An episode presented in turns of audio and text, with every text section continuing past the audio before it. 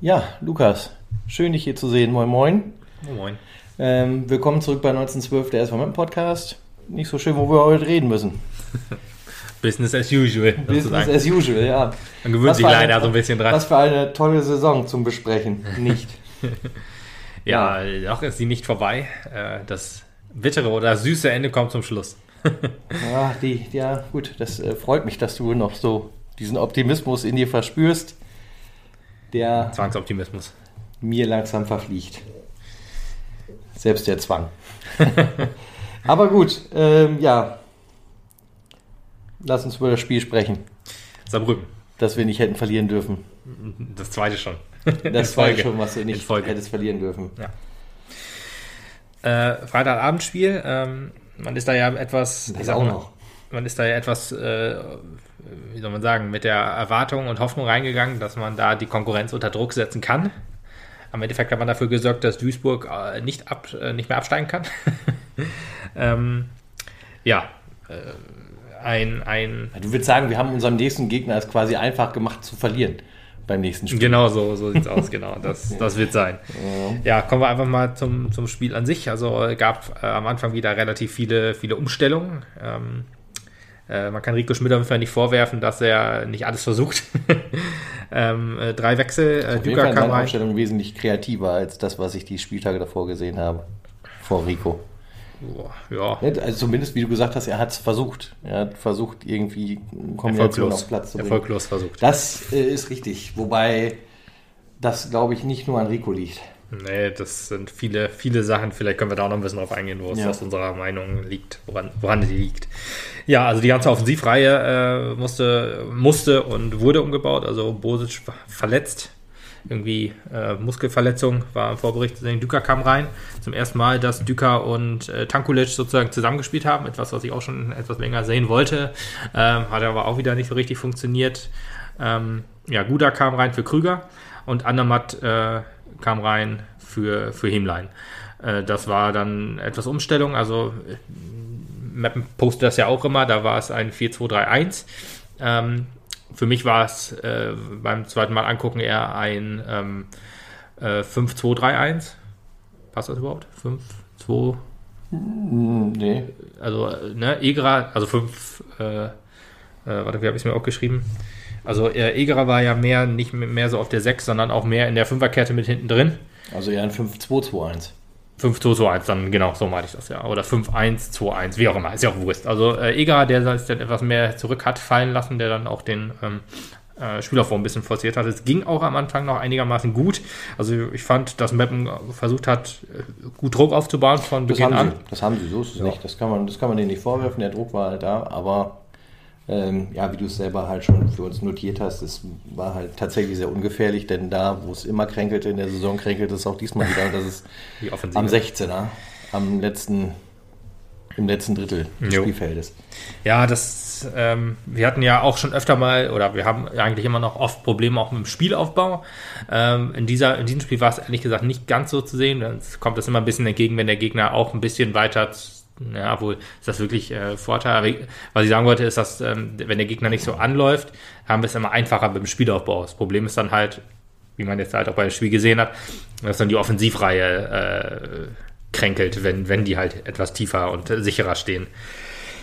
Ja, Saarbrücken war ja auch äh, so ein Gegner, dem für den ging es ja um nichts mehr. Hat man den in deren Spielweise auch angesehen, also so den, Die haben halt ein bisschen lockerer aufgefahren. Ne? genau, den, den heftigen Siegeswillen haben sie jetzt irgendwie nicht so gezeigt. Was halt noch erschreckender ist. Ja. Ja, es war halt wirklich äh, schlimm. Also im letzten Drittel kam auch nicht so wirklich ein Pass an. Es war nicht so, dass da auch ein, ähm, dass da viele Torchancen zusammenkamen, aber es kam auch nicht mal Pässe an und das war halt so ein bisschen bitter. Man merkt der Mannschaft an, wie hoch verunsichert sie ist. Ähm, und das ist, mm, ja, nicht schön, leider. Ja, Spielaufbau, sagte ich ja vorhin schon, über glaub, Egerer aus der einfach- Verteidigung raus. Wenn ich dich da noch unterbreche, da ist natürlich viel Psychologie mit dem Spiel. Das ist keine Frage. Du hast halt den Druck, dieses Ding auch zu gewinnen. Und das wird bestimmt bei einigen Spielern eine Barriere sein, aber ich befürchte bei anderen Spielern auch eine andere Barriere, aber da kommen wir nach dem Spiel mal zu. Ja. Ähm, Egerer, der, der aus der Innenverteidigung oder aus der, aus der Verteidigung aus, meistens hat er sich auch auf die Flügel fallen lassen, so ein bisschen den Spielaufbau äh, ja, angetrieben hat. Düker, der in der Ausstellung eher der Stürmer war, war für mich ganz klar eher der Mittelfeldmann. Wo er da äh, genau war, ist schwer zu sagen. Also an die, an, an die, die, die Rollen sozusagen, die, die die Spieler haben, da hat, er sich nicht so lange oder haben sie sich nicht dran gehalten. Aber das hat ja in der Saison auch schon ein, zwei Mal, glaube ich, ganz gut geklappt, dass Düker etwas weiter zurückgezogen ja, nach, stand nach Corona so ein gut, bisschen, ja. gut verteilt hat eigentlich, ne? Ja, genau. Eigentlich für mich weg. ist er auch immer noch kein Stürmer, sondern eher entweder eine falsche Neun, eine hängende Spitze oder halt eher ein Mittelfeldmann. Ähm, ja, Guda und Tanku waren eher so die Stürmer in Anführungsstrichen. Also ähm, von daher, das waren so die, die, ja, die, die Offensiven.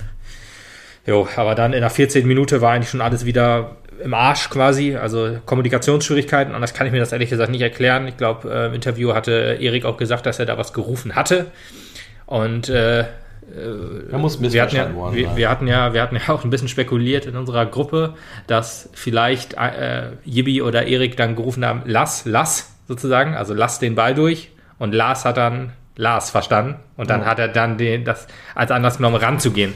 Weil ähm, er stand ja mit dem Rücken oder mit dem, mit dem mit dem Gesicht zum Tor und wusste dann nicht, was hinter ihm war und hat dann Jennecke halt den Ball perfekt aufgelegt und der hat den auch noch perfekt verwandelt. Also es war wieder mal so ein typisches Mappen-Gegentor, dass Ja. du halt einfach so ein also 70 Prozent Eigentor. ja, genau. Also erstmal sorgst du, äh, du hast diesmal, also der Ball war ja komplett ungefährlich. Da war ja weit und breit keiner dabei. Kriegt wahrscheinlich. Scorerpunkte als Vorlagengeber? Nein, leider nicht. Oder, ja, egal. Also, ja, also da war weit und breit keiner. Der Ball wäre entweder als ausgegangen oder halt zu Erik in die Arme. Ähm, aber niemals zu einem Saarbrücker. Und ja, dann war, hat Bünding den leider wieder scharf gemacht und Jennecke hat das äh, richtig stark verwandelt, leider. Ja, was, wie es da jetzt genau zugeführt hat, war, da ist die Frage, ist dann halt auch scheiße, weil, ja, dann war das Spiel halt wieder durch, sozusagen. Also, man hat ja auch schon wieder da gesessen und gedacht, boah, Alter, wenn wir in Rückstand liegen, ist das Spiel sowieso durch. Ja, äh, ganz so wa- schlimm war es sozusagen zudem noch nicht. Also, Meppen hat sich nicht aufgegeben, hat ähm, auch so ein, so ein bisschen, ja, so ein bisschen äh, eine Druckphase aufgebaut, als diese Rot, dieses rotwürdige Foul von Batz äh, nur mit Gelb bestraft wurde, als er Tanko umgeflext hat. Also ich habe, als ich das gesehen habe, Krass, ey. ja, ich habe das gesehen und habe gedacht, ja, gelb kann man geben, ganz normal gelb, also rot wäre zu hart, war mein erster Gedanke. Und beim zweiten Mal gucken fand ich das jetzt nicht so extrem brutal.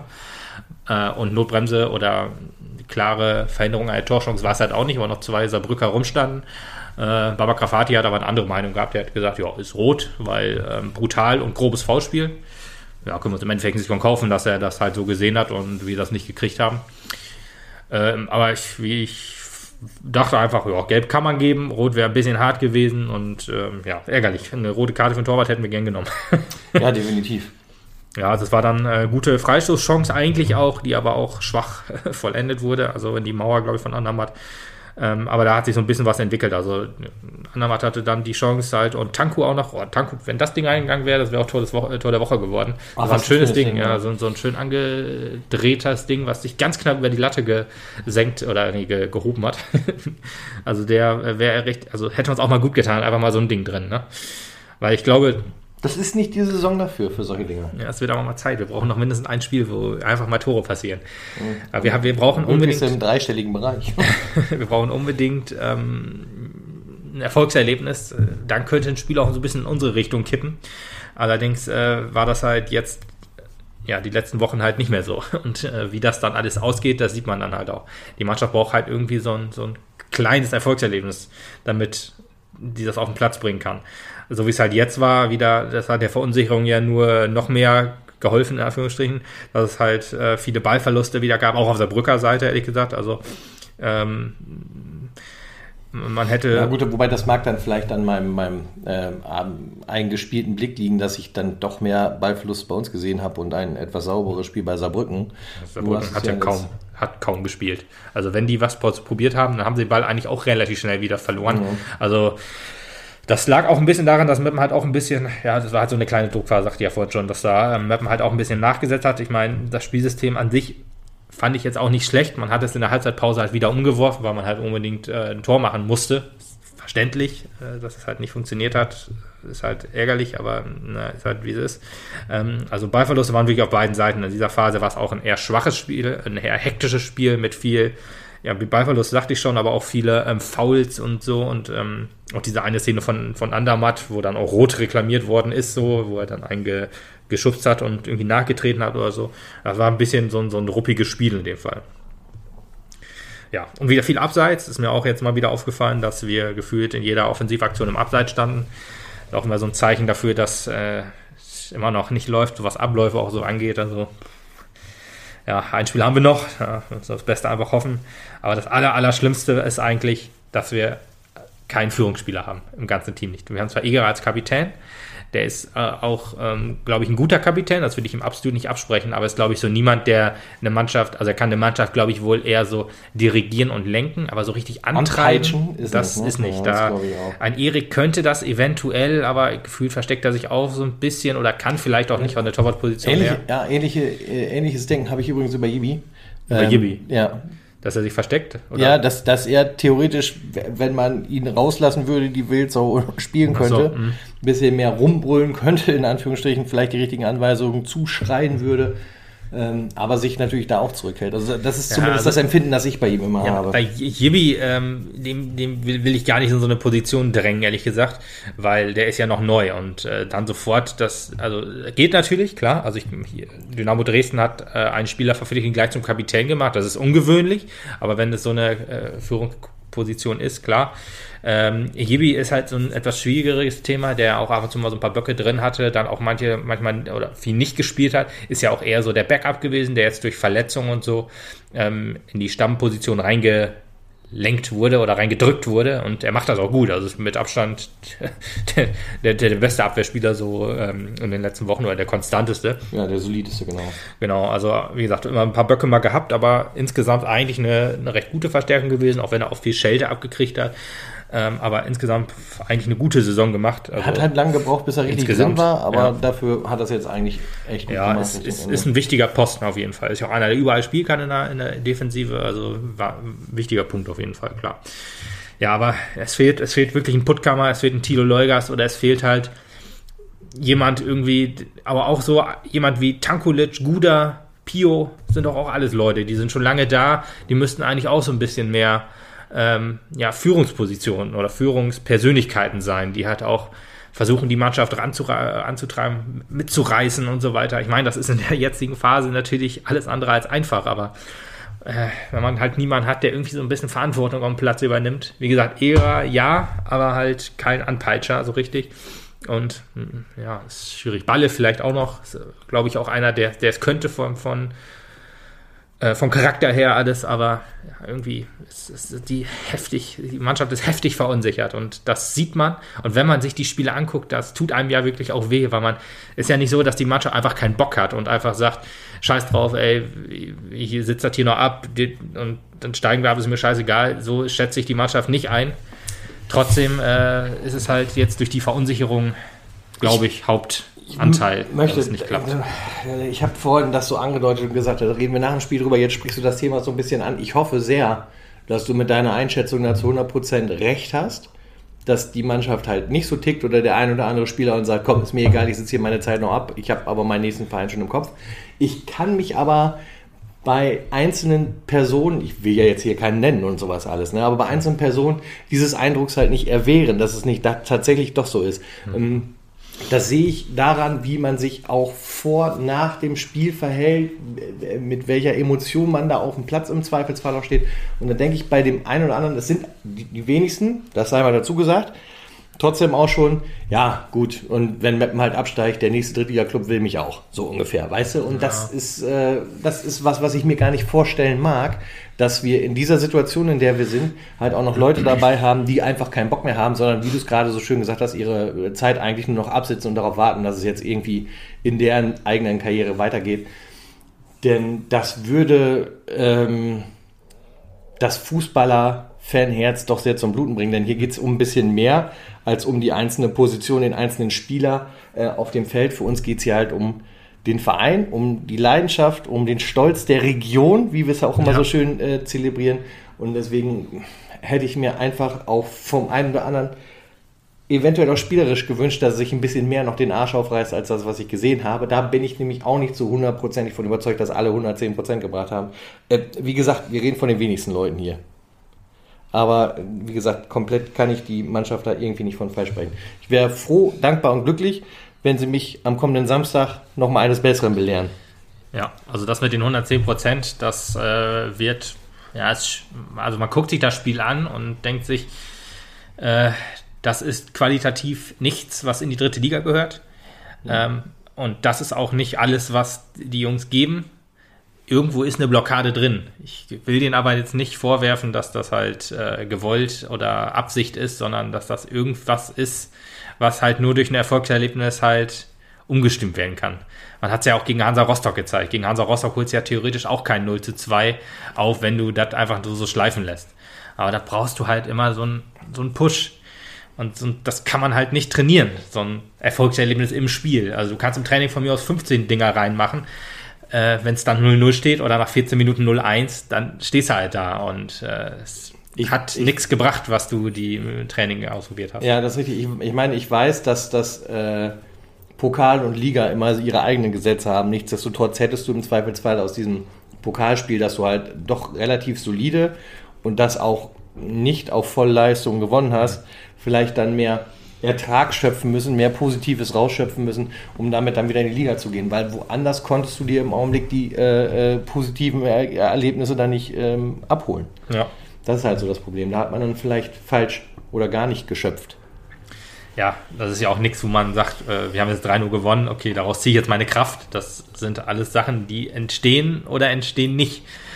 Und wenn du halt nach dem Pokalspiel, äh, ich weiß gar nicht, was, was das Spiel nach dem Pokalspiel war, wenn du dann da wieder verlierst, also dann, ja, Ist der Effekt. ist, ist der Effekt sozusagen Pulver. weg. Also das ist nichts, Ja. was man so, wo, wo man sagt, oh hier, hier ziehe ich meine Kraft raus, einfach mal so, spare mir das da auf und nehme das dann da raus. Das ist ja leider, leider nicht so. Ja, Fußball ist halt auch so eine so eine Sache, die dann halt äh, von, von Spiel zu, man sagt ja von Spiel zu Spiel denken, so ist das ja, aber auch äh, von Spiel zu Spiel, wenn dann äh, Saarbrücken sagte, sagte ja schon, ist, da ist man ja gut ins Spiel gestartet, hat man sich aber das Ding wieder selbst reingelegt. Ja, und dann ist halt sozusagen das ganze Selbstvertrauen weg und dann merkt man schon wieder Scheiße, wenn wir heute verlieren äh, und die Konkurrenz punktet, was ja dann äh, ein großer Konkurrent halt getan hat, dann stehst du halt unterm Strich und das spielt ja in den Köpfen der Jungs mit Sicherheit auch mit. Das ist ja das Ding. Ja, ist die Frage nur, ob du dann halt äh, besser mit dieser Situation leben kannst als vorher oder ob du nicht einfach schon 14 Tage vorher hättest sagen müssen im Kopf, wir haben einfach nichts mehr zu verlieren. Da war wahrscheinlich das Problem, du stehst noch überm Strich. Natürlich hast du noch was zu verlieren, es könnte schlimmer aussehen. Ja, und jetzt sitzt du halt an einer Position, wo du nichts mehr zu verlieren hast. Ist einfach so. Also entweder gehst du jetzt wirklich äh, volle Granate rein in das Spiel oder du kannst es auch gleich lassen. Ja, ich bin kein Psychologe. Ich weiß nicht, wie Ja. man so, was das mit einem macht jetzt so. Äh, theoretisch musst du ja in jedes Spiel reingehen und sagen, äh, ich muss das jetzt gewinnen. Dann ist ja alles gut. Aber es ist halt alles so Sachen. Und die ganze Situation, wie sie jetzt in Meppen entstanden ist, äh, ist halt nicht förderlich für ein Team sozusagen. Das Einzige, was das Team dieses Jahr ge geformt hat, war wirklich der Zusammenhalt nach der Corona-Krise sozusagen oder nach der Corona, nach den Wo Corona-Erkrankungen man im auch Team. gedacht hat, sie hätten es jetzt hingekriegt, sie hätten sich zusammengeschweißt und dann Ja, das sind aber alles, ja, zwickt's nach Zwickau. ja, genau. Dann hast du da den negativen Punkt gehabt, hast dann erstmal auch äh, einen Tag vor Weihnachten ordentlich an auf die Fresse gekriegt gegen Toguchi und sowas nimmt man vielleicht auch mit und wenn dann sozusagen aus dem Trainerteam heraus nicht irgendwie was kommt, was dich wieder irgendwie aufbaut, ähm, das ist halt schwierig. Also man, man hörte ja so, so Sachen wie die Training, wie das Training sich so unter, unterscheidet, so in dem Fall.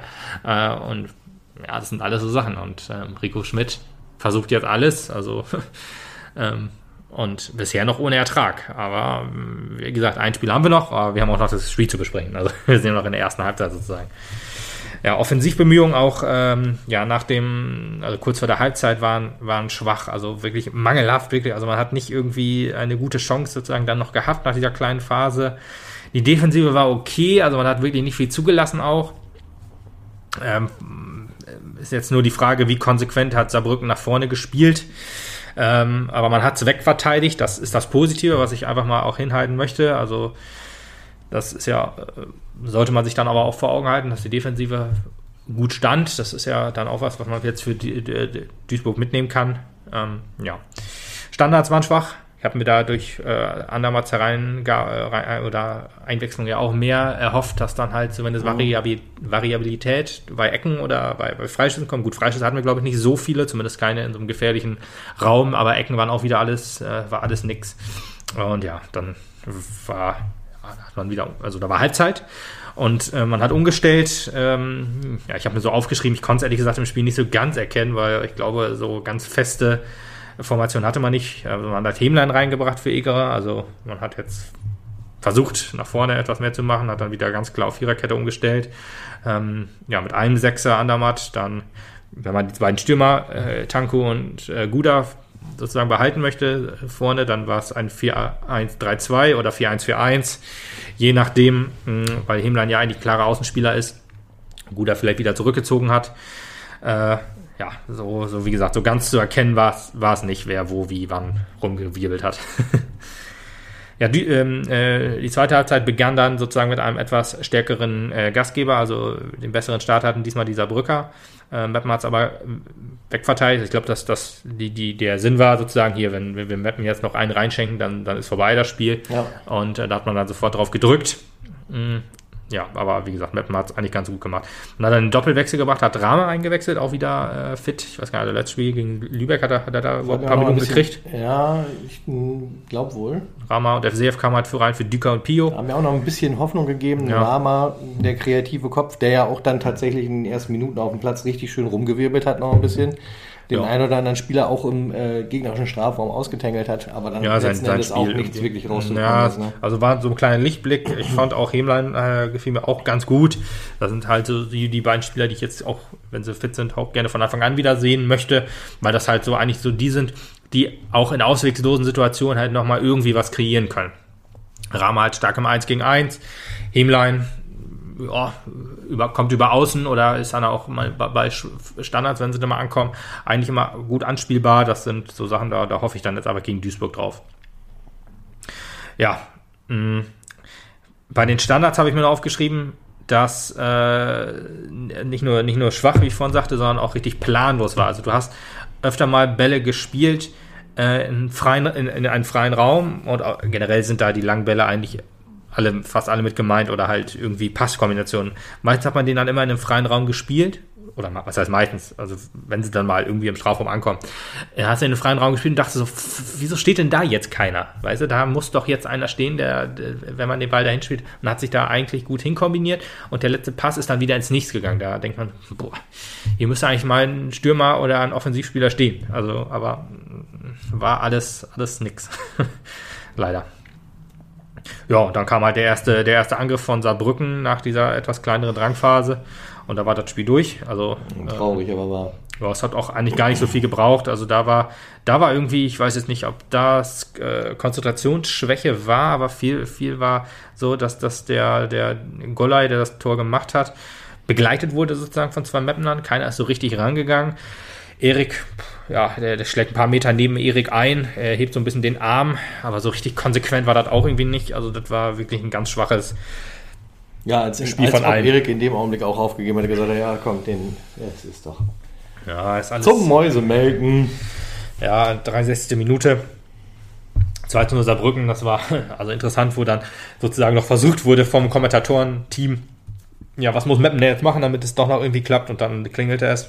Ja, ja genau, richtig. Da hatte er den Experten gerade befragt. Ja, genau, da war da ja. es durch. Ja, ich habe mir noch eins aufgeschrieben, wo ich mir ehrlich gesagt nicht sicher bin, wie man es. weil ich, ich habe mir aufgeschrieben, die Qualität reicht einfach nicht. Oder der Wille war da, die Qualität nicht sozusagen.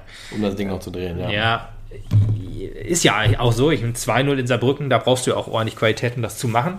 Ähm, allerdings äh, ist die Qualität ja ich glaube, von den Einzelspielern her ja wohl da. Wenn du jetzt guckst, wen hast du im Team? Du hast ja auch noch welche im Team, die haben es letztes Jahr eigentlich noch bewiesen, dass es können. Guda, Tankulic, Tankulic dieses Jahr auch noch, aber äh, Guda, dann Rama um, umso mehr ähm, und so Egerer, Andermatt waren alle letztes Jahr besser. Ähm, ja, und du hast ja auch dann mit Hemlein äh, einen verpflichtet, Bosic habe ich mir ehrlich gesagt am Anfang auch mehr versprochen. Der hat ja auch schon Tore gemacht, Bure sowieso, aber gut, Stürmer ist noch eine andere Sache, weil wir die ja einfach nicht einbinden können. Deswegen ist es da immer schwer zu sagen, äh, wie, wie wir da die Qualität abrufen können.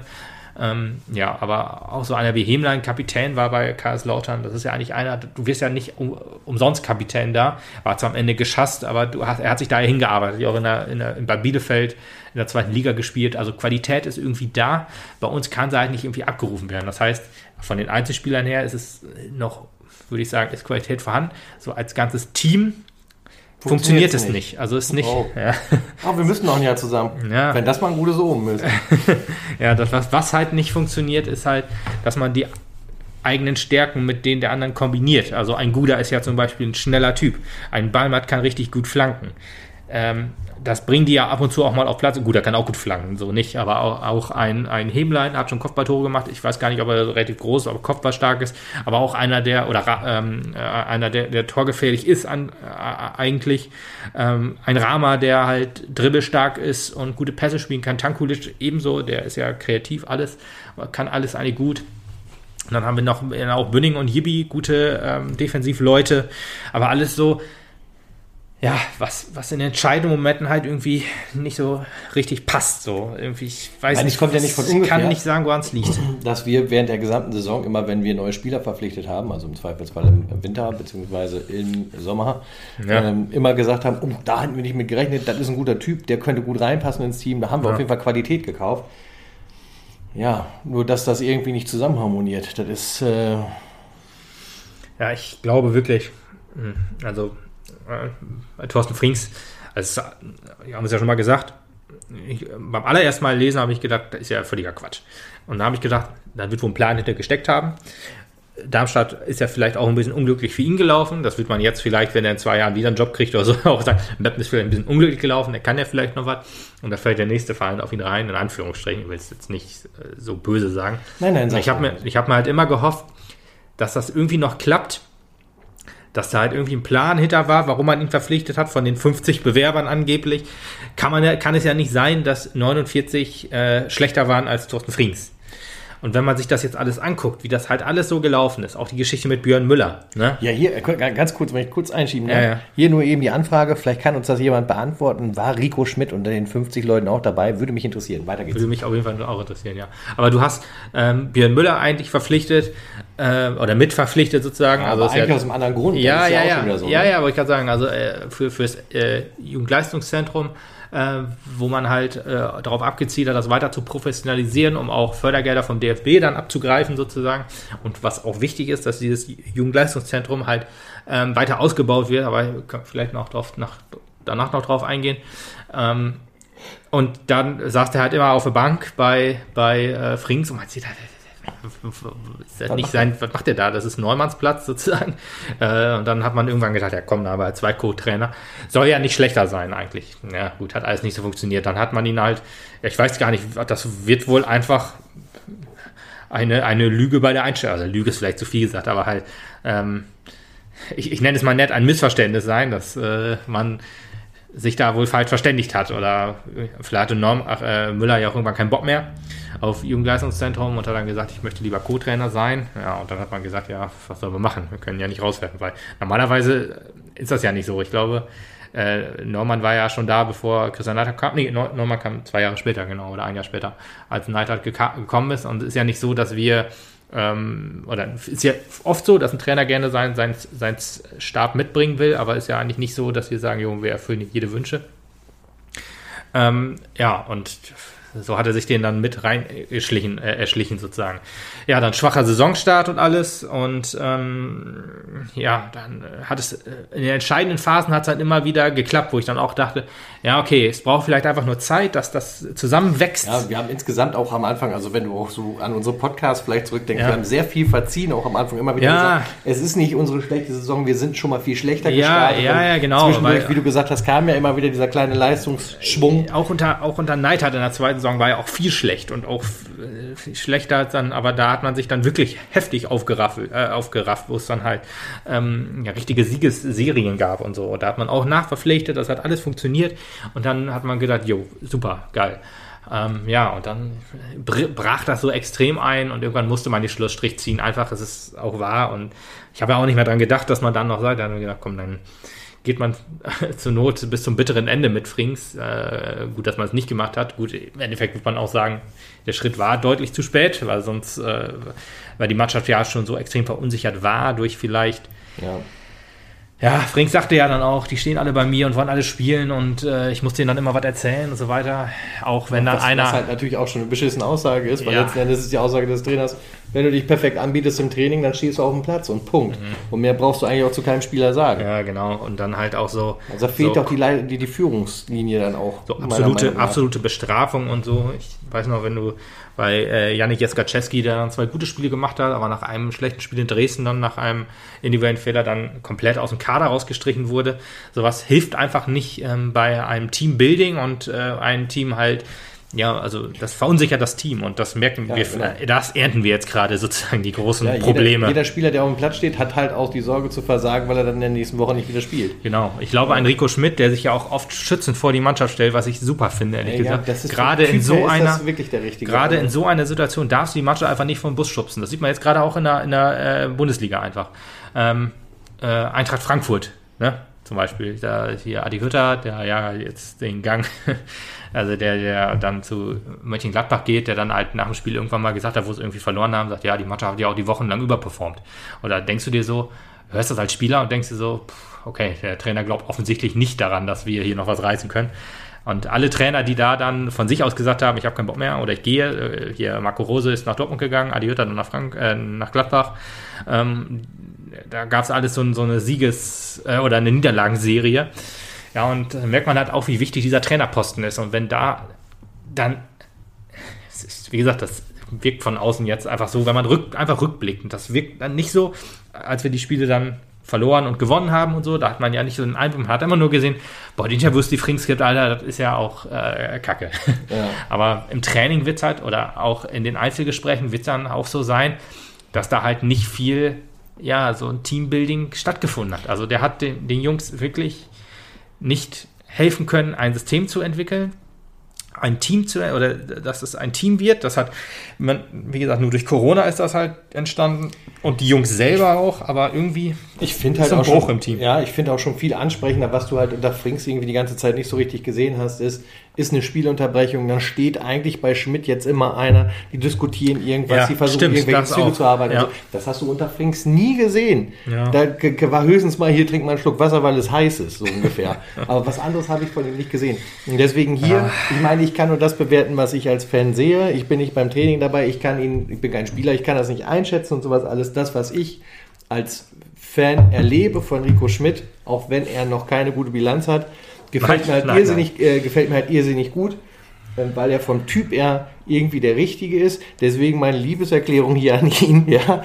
äh, um ihm vielleicht auch mitzugeben, lieber Rico, ich weiß, äh, egal was jetzt am Samstag passiert, vielleicht kann man ja auch mal charmante Gespräche führen und vielleicht hast du ja Bock, äh, Miteinander weiterzumachen. Eine, eine Mannschaft wieder zum Aufstieg zu pushen. Ja, also, von meiner ich möchte da Seite, gerne gleich noch drauf eingehen. Ja. nach dem, was du äh, ähm, zumindest mir als Fan bisher verkauft hast, war das alles hundertfach besser als das, was ich in den Monaten davor gesehen habe. Und wäre ich sehr glücklich und dankbar, wenn du weiter unser Trainer wärst. Ja, ich möchte eben das Spiel noch kurz zu Ende besprechen, dann müssen wir auf jeden Fall noch über Konsequenzen aus dieser Saison raus äh, besprechen. Also es ist ja egal, ob wir dann im Endeffekt absteigen oder nicht. Trotzdem ist diese, muss diese Saison als Mahnmal stehen, dass es so einfach nicht weitergehen kann. Aber machen wir erstmal das Spiel zu Ende. Also genau, 2-0, das Ding war eigentlich so durch, der Wille ist zwar immer noch da, aber alles was, das hat Christian Straßburger so passend einfach gesagt, das sieht so unfassbar anstrengend aus, dass die mal ein Tor machen. Und das ist auch so, weißt du, man sieht, guckt sich das an und denkt sich, Saarbrücken muss eigentlich nichts tun. Wir, wir, kriegen das wohl selber irgendwie hin, dass der nicht aufs Tor geht oder halt drüber geht oder was auch immer und dass ein Fehlpass gespielt wird. Und das tut einfach so unfassbar weh als mit einem Fan.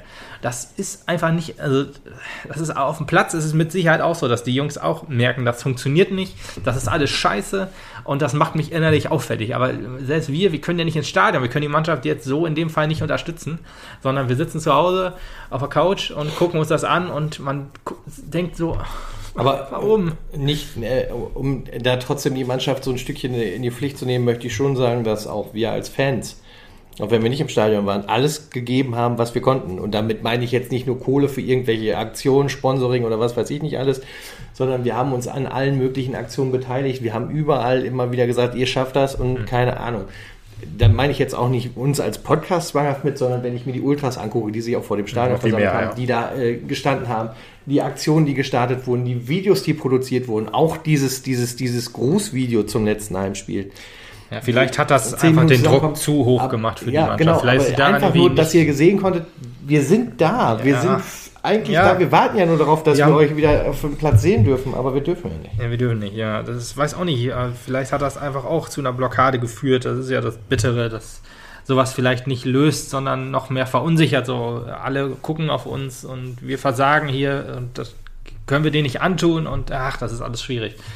Ja, ich, ich weiß nicht. Also da reagiert ja immer jeder anders drauf und ja, naja, muss man mal gucken. Mal, mal gucken, was am letzten Spieltag noch so passiert. Ich glaube, so Anführungsrufe von außerhalb des Stadions, das ist dann immer noch hilfreicher sozusagen, weil das pusht dann hundertprozentig auch während des Wettkampfes sozusagen.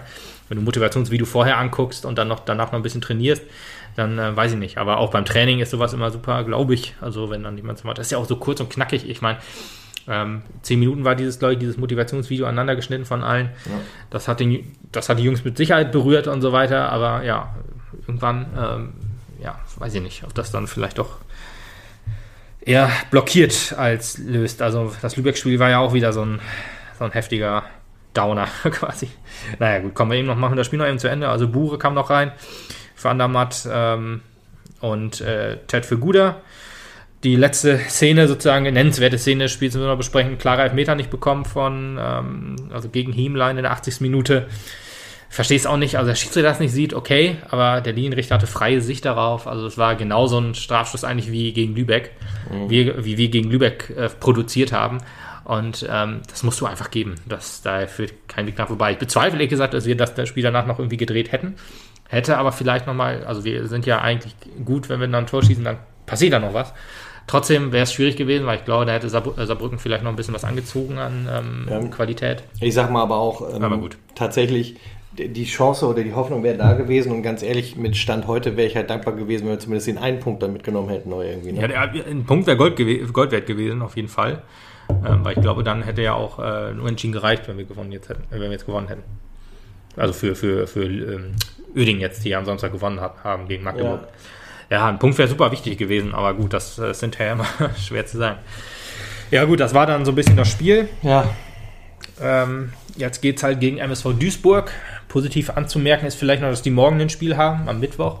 Ähm, Pokalspiel gegen Wuppertal, was für die wichtiger ist. Ein wichtiges Spiel, da würde ich auf jeden Fall mit äh, der ganzen ja, Mannschaft auflaufen. Das sagst du jetzt so ironisch, ist aber richtig, weil ich meine, für die geht in der Liga das, um nichts nee, mehr. Nee, das sage ich nicht ironisch, das sage ich unterstützen, dass sie da halt ihre Kräfte rausballern. Okay, ja, klang halt so. Nee, nein, nein, nein. Nee, aber ja, genau wie unser NRV-Pokalspiel, so ist es ja noch nicht. Und das war halt ja. auch ein wichtiges Spiel, gerade auch bei uns, um damit der Trainer halt ein bisschen gucken kann, was hat er da für eine Mannschaft jetzt zusammen. Ja, ja, aber für die ist das halt wirklich ein wichtiges Spiel, weil ähm, für die geht es jetzt gegen uns um nichts mehr. Also die sind ja safe drin, ob die jetzt einen Platz mehr machen Richtig, oder nicht. Deswegen an der Stelle ein kurzer Aufruf an unsere lieben Freunde vom Podbolzer ja, Ich habe den ja schon geschrieben. Ah, sehr gut. Wenn ihr, wenn ihr welche Connections habt, seht zu. Also die müssen nichts mehr machen. Ich habe schon den Tipp wenn gegeben, ohne Innenverteidigung zu spielen, ist vielleicht mal eine Möglichkeit. Muss man mal ausprobieren. Und wenn ihr das braucht, wir können auch noch schnell elf Klappstühle organisieren. Die würde ich noch eben sponsoren. Das ist kein Problem. Ja, aber wie gesagt, also Duisburg spielt gegen, gegen Wuppertal, das, äh, ich wollte NRV jetzt gerade sagen, aber der, deren Landespokal, wahrscheinlich NRW, Landespokal, ja. keine Ahnung. Ähm, und für die geht es dann ja dann halt logischerweise auch, genau wie für uns dann halt, aber Gott sei Dank bei uns nach der Saison, um den ähm, halt um den DFB-Pokal. Mhm. Äh, und deswegen, da gehe ich mal davon aus, spielen sie wirklich mit der Stammelf und gegen uns dann halt mit geschonten Kräften. Also dass dann da äh, diejenigen, also wirklich, die, also die, die da Stamm spielen und halt wahrscheinlich auch in der Liga hätten Stamm gespielt, gegen uns dann halt die ihre Pause kriegen, weil vielleicht sind die ja auch daran interessiert, dass Uerdingen absteigt. Also das wird natürlich keiner offen zugeben, aber ich glaube, Uerdingen und Duisburg ist sich nicht ganz grün. Und ähm, ist wahrscheinlich auch ein, ähm, also Duisburg wird ja wahrscheinlich nächste Saison eher oben mitspielen wollen. Man weiß natürlich, also wie Uerdingen nächste Saison überhaupt spielen wird, weiß man nicht. Ähm, ob das jetzt durch den neuen Investor eine schlagfertige Truppe sein könnte, die auch um den Aufstieg mitspielt, keine Ahnung. Wäre vielleicht ein Konkurrent weniger für die dann, wenn wir drin bleiben. ähm, aber naja. Hm. Ja, ich glaube, da muss man sich keine Sorgen machen, dass wir nächste Saison um den Aufstieg mitspielen. Nee, eben, das ist ja. Äh, es, es, sei denn, wir steigen ab. Und selbst dann. Dann glaube ich fast noch weniger, als wenn wir drin bleiben, ja. dass wir um Aufstieg mitspielen. Ja. Ähm, jedenfalls äh, könnten das die Interessen sein. Dann kommt noch, also der KfC spielt dann äh, beim Waldhof und ähm, Waldhof hat ja sozusagen gute Erinnerungen oder schlechte Erinnerungen äh, an Relegation gegen Uerdingen und gegen uns. Gab ja dann auch in der, in der Facebook, wenn ich das richtig gelesen habe, in Facebook-Chats äh, immer so, was ist jetzt das geringere Übel, wem sollen wir jetzt helfen, sozusagen die Liga zu halten? ähm, ja, das war dann immer so, so witzig. Ähm, natürlich, da du vor eigener Heimkulisse spielst, ja, auch wenn du keine Fans drin hast oder so. 100 Leute vielleicht dürfen rein. 100 Leute, Vielleicht, ja. das wollen die sich. Äh, Umso wichtiger natürlich, sich aus dieser Saison mit einem Sieg zu verabschieden an Waldhof. Stelle ja, ich absolut. Hundertprozentig, ja. Also Heimspiele äh. müssen alle gewonnen werden, das ist ganz wichtig. nee, ich meine aber äh, auch, ähm, ich, was ich gerade sagen wollte, ich, ich gönne ja echt jedem Verein, dass er Fans reinkriegt in sein Stadion, gerade ja. dann, damit äh, man das wenigstens noch mal kurz hat. Ob es jetzt 100 sind, 1000 oder 7500 wie Rostock, was ich allerdings nicht verstehe, ist, dass in Hessen oder, nee, oder wo ist das? Äh, Waldhof? Wald Mannheim. Mannheim das, kann das Hessen sein? Also ja. jedenfalls in einem anderen Bundesland, wo die Inzidenz knapp unter 100 ist, dass man da wohl es durchkriegt oder überlegt, ähm, ja, sei es 100 Zuschauer in Stadion zu kriegen und Niedersachsen aber ist das schon sagt, Bavü? Bavü? Ja, okay, gut. Ja, logisch, stimmt. Das ist ja in der Nähe von Kaiserslautern. Ja, richtig. Das ist ja deren Derby. Nee, aber dass dann ähm, ein Land wie Niedersachsen sagt, äh, boah, nee, also unter 100, da, äh, also Kultur- und Freizeitveranstaltung, super geil. Ach nee, Sport ist ja auch noch. Nee, Sport geht absolut gar nicht. Wo ich denke auch, ey, was soll die Scheiße? Wir haben doch auch ein ähm, Hygienekonzept. Man kann doch auch mit Tests arbeiten. Wir man kann doch, draußen. Ja, genau, man sitzt draußen. Und dann heißt es bei Freizeit- und Kulturveranstaltungen. Ähm, maximal 100 Leute in der Halle. Ja, ja, maximal Leute oder halb, maximal halbe Auslastung bei Außenbereichen. Mhm. Denke ich mir auch so, ey, fickt euch. Warum macht ihr, warum äh, lässt man denn nicht die Inzidenz geht? Außenbelast, äh, außen, ja, außen. ja, sei es 1000 Leute oder so, wo du sagst, hier, guck mal, unser Hygienekonzept, was ja schon abgesegnet wurde zum Anfang der Saison, das passt man jetzt eben noch mal ein bisschen an auf tagsaktuelle Tests, Maskenpflicht mit FFP2-Masken, fertig und dann ist durch.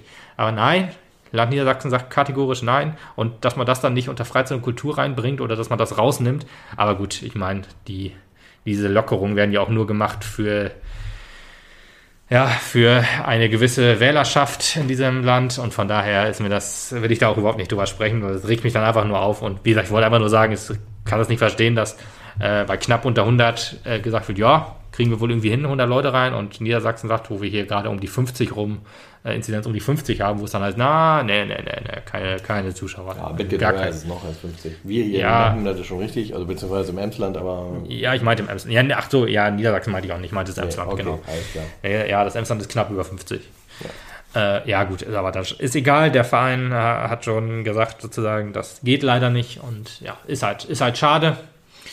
Ähm, weil das hätte die Jungs vielleicht wirklich noch pushen können, so ein bisschen. Aber gut, ja. ist, ist egal.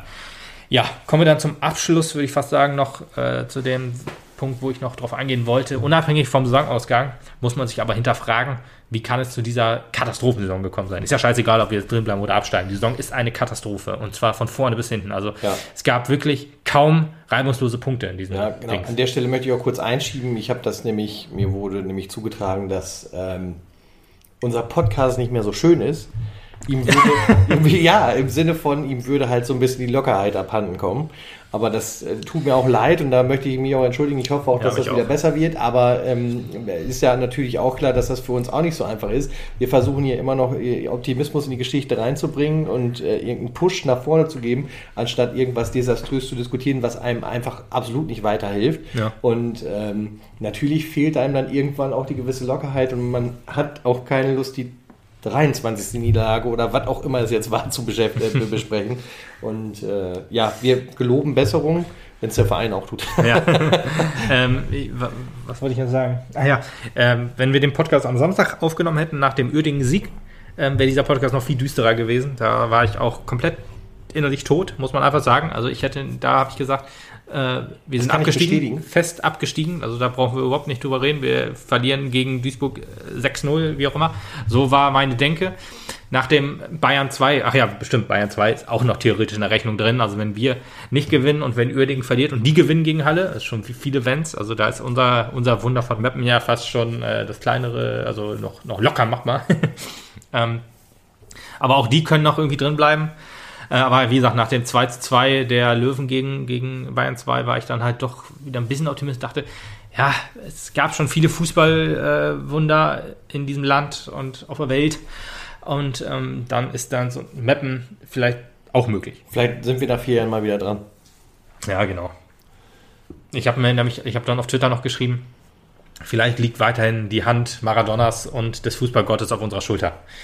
Das Vielleicht, gut. also der Fußballgott hat ja echt viel dafür getan, also dass wir mit so, äh, also dass wir überhaupt 38 Punkte haben, ist ja, äh, ja doch erstaunlich, wenn man sich Stand die heute fragt man sich, wie man die zusammengekriegt hat. Genau. Tatsächlich, so traurig das klingt. Es gab ja wirklich gute Phasen, aber wir haben die zweitmeisten Niederlagen, aber das haben wir ja schon alles auf, aufgezählt, was ja, wir alles nicht, tun, das brauchen wir nicht machen. Wir müssen jetzt einfach irgendwie hoffen, dass wir ähm, ja, gewinnen gegen Duisburg. Ähm, aber ja, was ich sagen wollte, wer an dieser sportlichen Misere sozusagen äh, ja, Verantwortung hat. Ne? Das sind ja Trainer, Sport, Vorstand, Vorstand Sport, genau. Die müssen sich definitiv alle hinterfragen, woran hattet ihr liegen sozusagen. Also äh, kaum ist Christian Neidhardt weg, bricht hier alles zusammen. Das kann doch nicht wahr sein. Also es kann doch nicht sein, dass er der Einzige war mit Fußballverstand. Und das glaube ich nicht. Das sage ich jetzt einfach mal so provokant. Das glaube ich aber halt nicht. Aber es darf ja nicht sein. Gut, ich meine, du kannst jetzt sagen, Ausrutscher passieren. Nächste Saison wird es wohl wieder gut, aber ich meine, dass keiner von irgendwelchen Verpflichtungen so richtig gezündet hat. Bünning war gut, Jibi auch, aber, also, ne, lange Zeit hat auch nicht und Bünning bricht jetzt halt gerade ein bisschen ein, aber kein Stürmer, der irgendwie zündet. Und äh, auch alle Spieler, die ja jetzt sich, kein, kein Spieler ist wirklich stärker geworden. Jetzt schwächelt auch Erik so ein bisschen, ne? Also einer. Ja, auch ähm, da schwingt der Frust mit, da brauchen wir, glaube ich, nicht drüber reden. Ja, gut, aber dann das damit zu erklären, dass man dann auch schwächer wird, weiß ich nicht. Aber gut, vielleicht könnte man Plogmann noch äh, als positives Beispiel irgendwie reinwerfen, aber ja, gut, der ist jetzt halt auch schon länger nicht mehr da. Und das sind alles so Sachen, da muss man jetzt sich hinterfragen und gucken, wie man diesen Neustart hinkriegt. Und ich finde, ein Punkt, der definitiv angegangen werden muss, und das ist scheißegal, in welcher Liga wir spielen, das ist das Jugendleistungszentrum und das ist äh, SV Mappen 2 ich weiß jetzt nicht genau, ich habe da jetzt keine Patentlösung für, aber das sind halt so zwei Baustellen, die halt auch in, also wir haben ja seit vier oder in vier Jahren dritte Liga ja immer den mit den ältesten Kader, weil wir halt darauf angewiesen sind, dass vielleicht ältere aussortierte Spieler bei uns nochmal ihren zweiten Frühling finden. Wir holen zwar ab und zu mal auch äh, junge Spieler wie Igera, Bünning und so aus zweiten Mannschaften und so weiter. Ähm, trotzdem fände ich es ja doch auch schöner, wenn halt so Leute wie ein Ted Tatamusch, wie ein Nils äh, Greving und ein Leo Bredol auch den Sprung ins erste Team schaffen. Das sage ich jetzt nicht, weil ich sagen, sage, äh, alte Mappenspieler oder wir müssen zwanghaft irgendwelche Jugend- äh, oder alte äh, Mappener Legenden, die, die, oder Tom Deters dann, so die, ähm, deren Sprösslinge müssen alle auch in der ersten Mannschaft spielen. Um das sage ich jetzt nicht. Es geht einfach ein bisschen darum, dass du die eigene Talentschmiede auch ein bisschen nach vorne bringst und genau. auch mal ein bisschen auch den Leuten aus dieser Talentschmiede auch zeigst, wenn ihr Leistung bringt, dann genau. könnt ihr es hier auch schaffen. Und, äh, und dann haben die Sprung, auch mehr Bock. Ein Sprung aus dem Jugendleistungszentrum direkt in die erste Mannschaft ist einfach viel zu groß. Ich will da auch nicht hören, ja, ein Tertatamusch, der wird jetzt in Dortmund 2 alles in Grund und Boden schießen. Das hätte er in Meppen auch gekonnt. Hätte er nicht, weil dieser Sprung in der zweiten Mannschaft von Dortmund einfacher ist als bei uns. Bei uns geht es halt wirklich auch so krass um die sportliche Existenz. Bei Dortmund 2, die wollen auch oben mitspielen.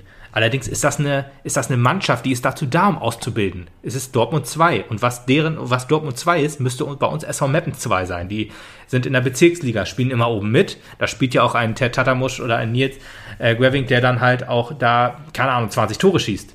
Ja, aber wenn du den dann in der dritten Liga einbringst, ist das ist, also SV Mappen 2 ist Druck vielleicht ist auch einfach schon so. ja, ist einfach besseres sagt, Training du wahrscheinlich. Jetzt, du musst jetzt die Leistung bringen, sonst bist du direkt wieder raus aus dem Team. ja, absolut, Das genau. war in Und- dieser Saison ja noch schlimmer als in den Jahren davor sogar. Ja, genau.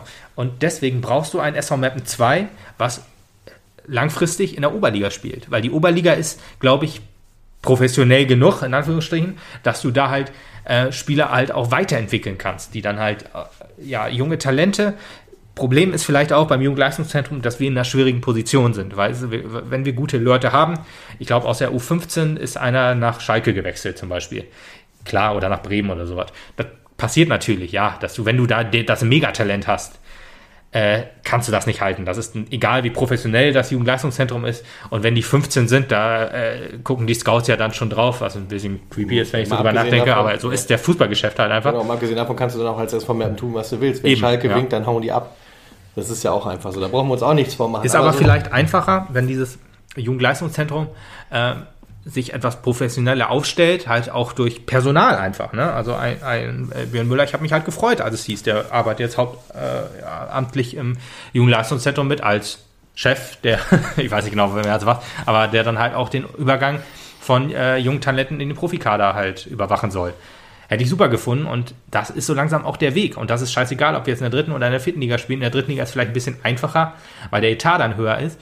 Trotzdem darf man das einfach nicht vernachlässigen. Und so wie es jetzt gerade ist, gut, ich meine, ist jetzt Corona, ist klar, da hört man ja dann auch nichts und da ist, liegt das ja eh alles brach. Trotzdem ist das eine Baustelle, eine große Baustelle, zusammen mit Mappen 2, die angegangen werden muss. Ich glaube, beim SV Mappen 2 hat man durch die Verpflichtung von Tobias Bartels, oder was heißt Verpflichtung, oder ja, Trainerstelle von Tobias Bartels schon einen guten Schritt nach vorne gemacht. Mit dem hat übrigens Fußball mal zusammengespielt. ähm, also ist Welche äh, ein guter Position Typ. hat er? Ja, boah, das ist eine gute Frage. Ich glaube, er war, ich glaube, er war offensives Mittelfeld. Ich bin aber nicht mehr ganz sicher. Jedenfalls ein sehen aus dem Tor heraus. so sieht's aus. Äh, auf jeden Fall äh, ein guter Typ und ich glaube auch, dass da, die haben, ist ein bisschen ärgerlich gelaufen. Die Saison vor Corona waren sie, glaube ich, lange, lange, lange, lange Zeit Erster, sind aber dann gegen Ende eingebrochen. Dann durch Corona, jetzt sind sie, glaube ich, Erster, dürfen aber nicht aufsteigen.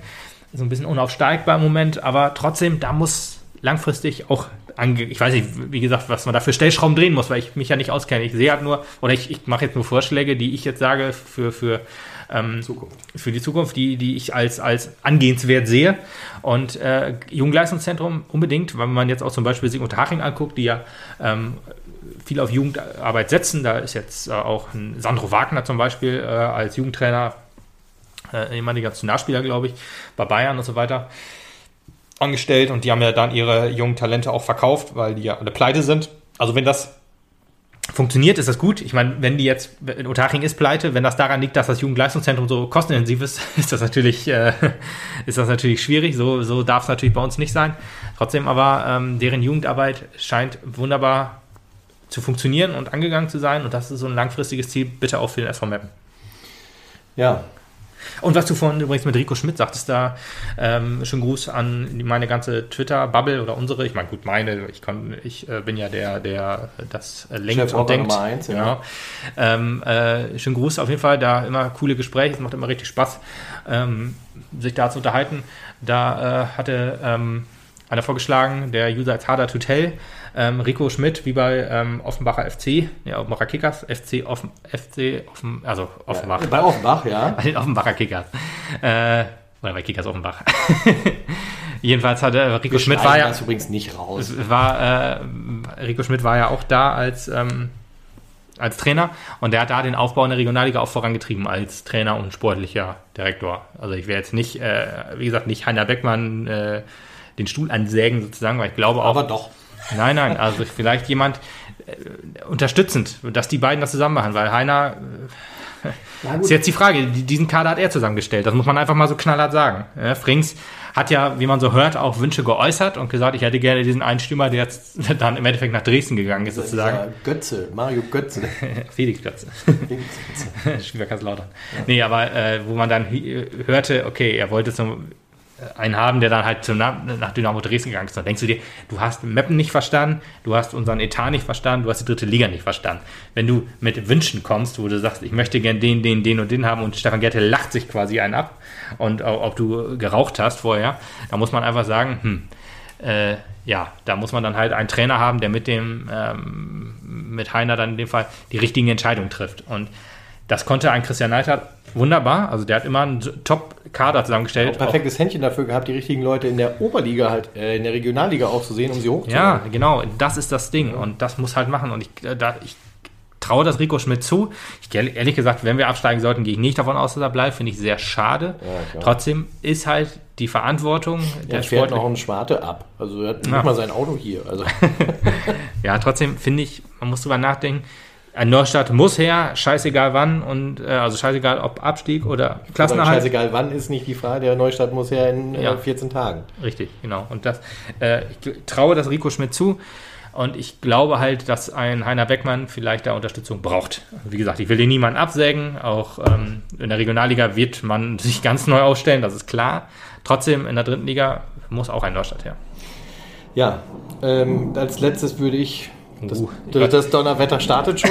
ich weiß nicht, ob man es hört, aber es äh, gewittert ordentlich. Gewitter? Also, in Neuss? Nee, bei Beckmanns.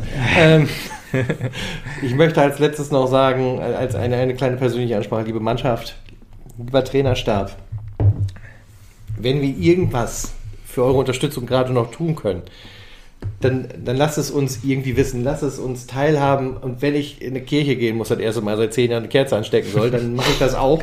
Ja, ich bin aus aber, der Kirche ausgetreten und ich würde es trotzdem tun. Ja, ich nehme Lukas direkt mit. Ja, nicht, dass ich in Flammen und, aufgehe, ich aber selbst sagen, das würde ich für euch tun. Ja, aber dann hätte ich halt Spaß an. Ich würde ihn mal mit Weihwasser bespritzen und gucken, was passiert. Nein, ähm, aber wirklich, also wenn wir irgendwie, unsere Unterstützung ist euch gewiss. Bitte, ich fahre am Samstag äh, wieder am Stadion vorbei und lasse Mappenlieder laufen. Ja, bitte Jetzt sage ich die Manch fast deprimierend, bitte enttäuscht uns nicht. das ist, glaube ich, nicht deprimierend. Die Fans stehen alle hinter euch dieser Verein, ich weiß, auch euch ist dieser Verein wichtig. Ähm, den Fans ist dieser Verein wichtig, ihr seid den Fans wichtig. Wir wollen Fußball sehen, wir wollen geilen Fußball und sehen. Selbst wenn euch der Verein nicht wichtig wäre, wäre euch der Fußball wichtig und der Fußball lebt davon, genau. dass er Fans hat. Und deswegen, die Mannschaft wird, äh, die, die Fans werden euch unterstützen, so gut sie es können, von wo sie können.